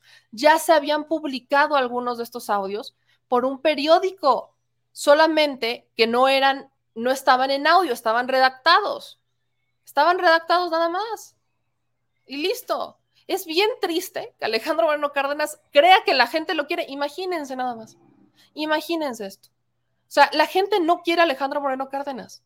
En Campeche no lo quieren seamos netas. Y espero, ¿no? A ver, en, este tema, pues espero que, el perito de informática y el perito de telecomunicaciones sí lleguen, ¿no? Porque yo me acuerdo de, cierto caso, no es por decir el mío, ¿verdad? Que el perito de, como no hay suficientes peritos, ¿no? Como no hay, porque hay mucho trabajo y no hay suficientes peritos, pues no llegó el perito en informática, que es el que puede hacer estas cosas, no llegó. Sí. Vaya, ¿saben qué? Solo por eso quiero que vaya el perito que revisa los audios y que termine diciendo, sí, sí son, sí son audios legítimos, no están este, editados, aquí está, sí es la voz de Alejandro Moreno Cárdenas. Y entonces que yo nada más quiero ver el mundo arder a veces. Yo solamente quiero ver algunas veces y creo que Alito Moreno necesita ir a terapia. Muchas terapias, demasiadas, diría yo, demasiadas. Pero qué cosa, qué cosa, de verdad. Eh, dice Meme, ya párale de repetir y repetir al malito. Pues es que me da, me, da mucha risa que este señor Alejandro Moreno Cárdenas ahora salga a decir que lo están espiando con Pegasus. Oílo, oílo. Dice Charo, Alito Moreno es discriminativo y prepotente, por eso eh, más bien le tenían miedo, no cariño ni respeto. Es correcto, es correcto. Este, dicen acá, José Manuel Escobar, señor, ¿de dónde saca que el presidente se quiere quedar cuando públicamente lo ha dicho? Bueno, Rafael Acuña respondiendo a alguien que creo que estaba diciendo que el presidente López Obrador se quería reelegir, que eso, siguen con eso, de verdad. Bueno, eh, dice Felina, me tiene muy entretenida esta serie de Netflix, el Mr. Botox se rebasó la película de Derbez. Les digo, no hay mejor serie de Netflix, no hay mejor serie de Netflix que la que estamos viendo en este momento. No hay mejor. Ah, pero espéreme, no he terminado con el asunto. Se me estaba olvidando, gracias a mi querida Ana por recordármelo, se me estaba olvidando este, este temita que, que tiene que ver con lo de Aguascalientes. Espéreme tantito. ¿Se acuerdan ustedes, no? De del tema de Aguascalientes, que también en Aguascalientes habían subido un video de unos presuntos colaboradores de Morena que estaban robando en un Oxxo. ¿Se acuerdan? Bueno, en el video que les acabo de enseñar, ¿no? En el video que les acabo de, enseñar de donde se supuestamente están quitando las playeras, ¿no? Ya vimos el, gran montaje. Ahí aparecen unos panistas, ¿no? Aparecen, ahí están unos panistas, ¿no? Con su chalequito y todo. Y resulta que hay, hay, hay algo que hay que compartir. ¿Qué hubo? Se parece bastante, ¿no? Este es el video, este es el video en donde presuntamente eh, pues simpatizantes o colaboradores de Morena promoviendo el voto en Aguascalientes estaban en un Oxxo robando este, unos chicles, ¿no? Y que los subieron, ¿no? Y dijeron, ya ven, esto es Morena, ¿no? Unos ladrones de chicles, cosas así. Pues así de ojo de buen cubero, pues le hago zoom a ojo de buen cubero. ¿Se parece o no se parece? No sé, usted dígalo. ¿De verdad que se echan la soga al cuello? No. Mínimo cámbienle. Yo sé que están desesperados, yo sé que están desesperados, pero de tanto, tanto, tanta desesperación, tanta desesperación. Híjole, Qué tristeza por ellos, pero qué bonito y qué precioso que tenemos estas maravillosas redes sociales. Qué belleza las redes sociales. Aquí me dicen, checa la oreja, no es, ¿no? Pero aquí trae eh, la gorra, trae la gorra y la, la, oreja se ve un poquito más hacia adelante, y aquí no trae gorra y la oreja se ve un poquito más atrás. Por eso le digo, póngalo usted y véalo. Vea usted, ¿no? Ahí es más. Evidentemente las fotos pues, no son de la mejor calidad. Se parece se parecen, pero pues yo ahí se lo dejo. Ahí se lo dejo para que usted vea. Ahí, usted nada más dígame, dígame qué. Me voy con sus comentarios de nuevo. Este, nos dicen aquí, ¿no? ¿Qué comparación tan más ridícula hace esta chica? Mínimo que Mau Rangel. ¿Qué comparación, Mau? No entendí. ¿A qué te refieres? mínimo escríbemelo completo, ¿no? Si me lo vas a decir, mínimo escríbemelo completo. De, dicen, aquí, eh, ah, de una verdadera prueba y no algo tan subjetivo. Yo lo estoy poniendo sobre la mesa. Lo demás está completamente evidenciado, digo, completamente evidenciado. Ya es cosa de que ustedes lo, lo puedan ver, ¿no? Ya es cosa de que ustedes hagan sus propios análisis y listo. Este dice: debe salir el Pegasus a espiar los panistas, dice Jonathan Alberto. Eh, luego acá nos dicen en sus comentarios, hay que preguntar a Pegasus cuántos ha espiado, chance y salgan otros trapitos del moreno acartonado, dice Belia Campos. Este, dice Gonzalo, me está bien que repitas porque se nos olvida pronto. Cristina, aquí es que en mi México la realidad supera la ficción cada rato estoy de acuerdo. Dice Abseriano, hay que esperar al siguiente capítulo de Alito Box. Ya no sé si le decimos Wikialitos o Alito Box, pero es que esta es la mejor serie que hemos tenido en mucho tiempo. Es una mejor serie.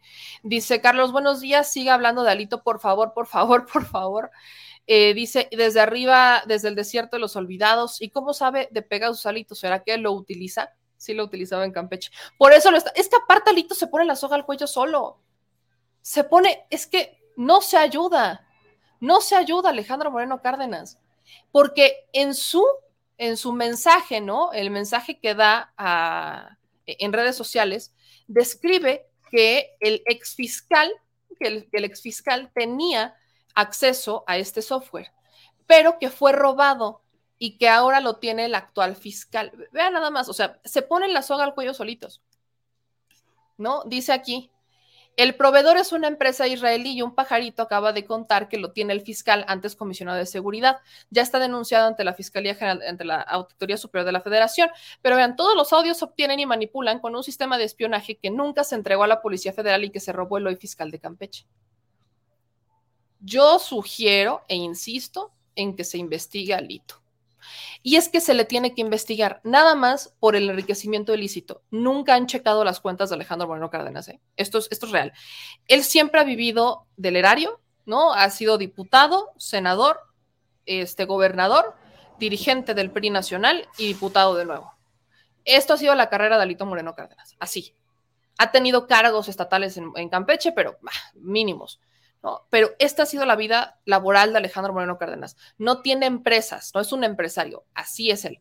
Ahora su hermano sí tiene empresas. De hecho, una de las empresas de sus hermanos trabaja en Houston, en Houston, Texas, tiene que ver con Pemex. De ahí radicaba mucho la, insistencia, ¿no? De Alito Moreno con, con el tema de Pemex, porque hay muchos negocios que se hacen en Campeche con el, el, hermano de Alejandro Moreno Cárdenas. Pero bueno, a lo que iba es que Alejandro toda la vida ha vivido del erario y se construyó una mansión que es la famosa Casa Blanca de Campeche, ¿no? La famosísima Casa Blanca de Campeche, que eh, esta, casa de Campeche, si no estoy mal, costó como unos 30, 40 millones de pesos, aprox, si no mal recuerdo, es carita. Eso es una casa bastante costosa, la que se hace Alejandro Moreno Cárdenas en Campeche, y es, es de 46 millones de pesos, perdón. La casa que se construye Alejandro Moreno Cárdenas, que es la Casa Blanca de, de Alito, se costó 46 millones de pesos.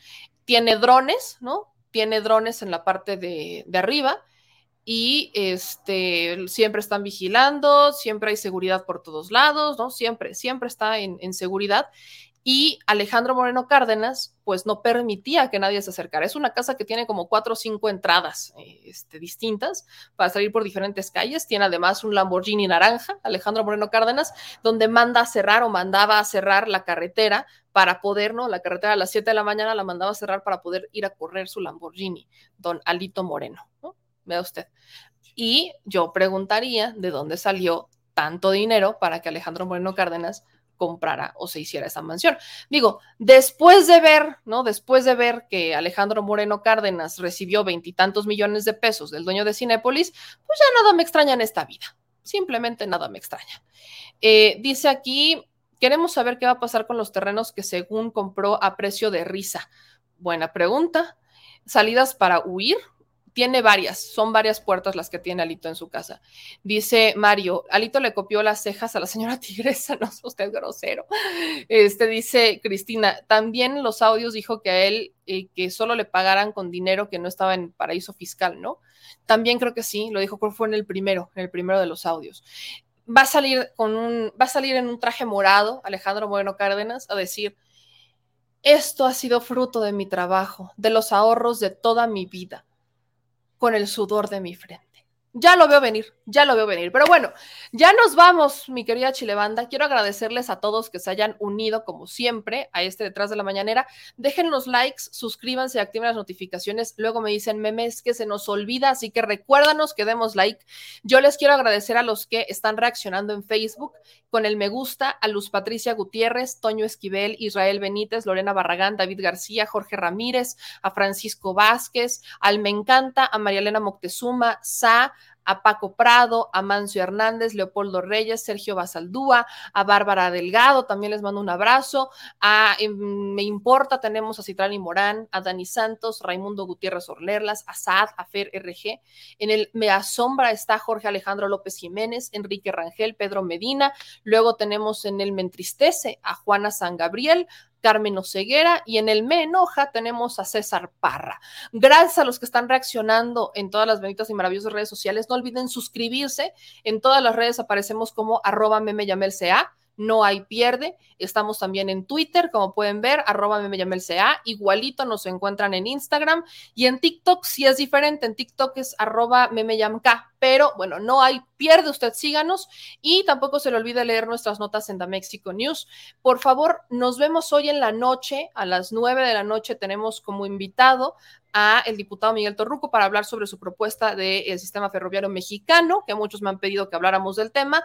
Y tenemos México ambidiestro el día de hoy. Voy a ver si Gus nos puede acompañar también para hablar sobre economía, que también son temas que se han tocado últimamente en la mañanera.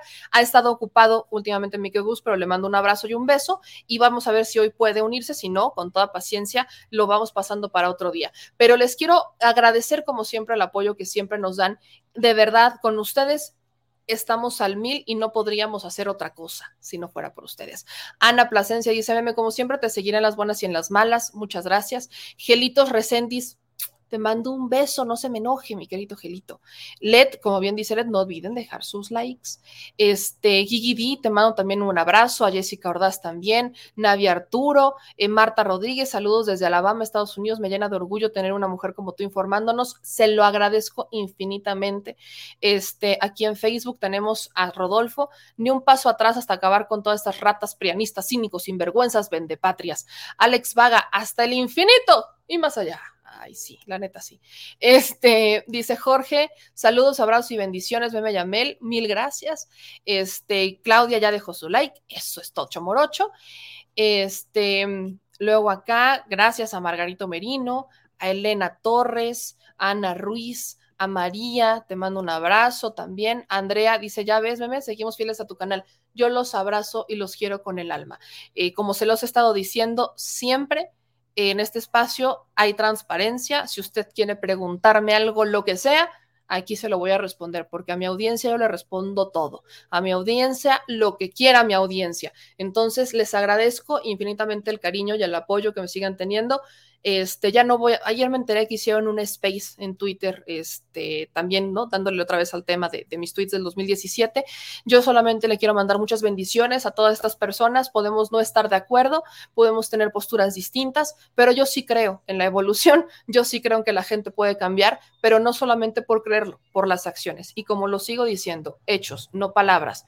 Defender la transformación de un país es muy fácil hacerlo a través de las redes sociales y solamente decirlo, pero los exhorto a todos los que nos ven, a todos, a que desde nuestra trinchera pongamos nuestro granito de arena, que nosotros desde nuestra trinchera hagamos algo para cambiar, que nosotros empujemos al elefante reumático, que hagamos lo que nos toca como sociedad, porque el objetivo de este canal, cuando yo decidí empezar a hacer mis contenidos en YouTube, lo hice porque dije, tengo la oportunidad de decirle a la gente lo que cuando estaba en los partidos políticos no podía decir. Por eso es que no soy, por eso me dicen, ¿no? Que quiero un hueso. No, yo no quiero ningún hueso, porque sería volver a atarme a decir cosas o a no decir cosas para no, eh, pues para no, eh, digamos que estar en contra del proyecto en el que esté. Por eso es que en este momento yo me he alejado de los partidos políticos para yo participar en ellos. Tengo amigos diputados, sí, yo sí tengo amigos diputados y los quiero mucho. Y tengo amigos políticos, sí, sí tengo amigos políticos, porque yo crecí en el mundo de la política. No voy a decir que no, pero no va a cambiar mi esencia, no voy a dejar de hacer lo que estoy haciendo y vamos a seguir impulsando la transformación con hechos no solo con palabras. Así que gracias a todas y a todos ustedes. Les mando un abrazo y de verdad no saben cómo los amo. No saben cómo los amo. De verdad, si los tuviera aquí, ubican a Elvira, ¿no? A Elvirita de, de, estas caricaturas que estaban de chiquitos, que agarraba a los perritos o a los animalitos y los abrazaba y los apretaba. Pero yo soy como Elvira. Me encantaría agarrarlos así, abrazarlos y abrazarlos a todos porque los quiero mucho. De verdad que aunque no nos no nos conozcamos personalmente todos, pero de verdad los quiero a todos y a todas. Así que nos vemos en la noche. Si tienen preguntas relacionadas con el sistema ferroviario y demás, déjenmelas por acá, váyanmelas dejando en los comentarios. Les voy a poner publicaciones en todas las redes sociales para podérselas preguntar al diputado Torruco el día de hoy en la noche. Y de todas formas, nos vemos hoy en la noche para darle con la información. Yo soy Meme Yamel, les mando un beso bien tronado a todos. Nos vemos mañana mañana, ¿por qué digo mañana? Nos vemos al rato, ¿cuál mañana? Nos vemos al rato, gracias por todo el apoyo y gracias a los que nos mandaron superchats. No los pude leer todos, me llegaron unos que otro por aquí arribita, no los pude leer, pero aquí los voy anotando y ya saben que se van derechito a la, a la chile alcancía. Nos vemos en la noche, adiós.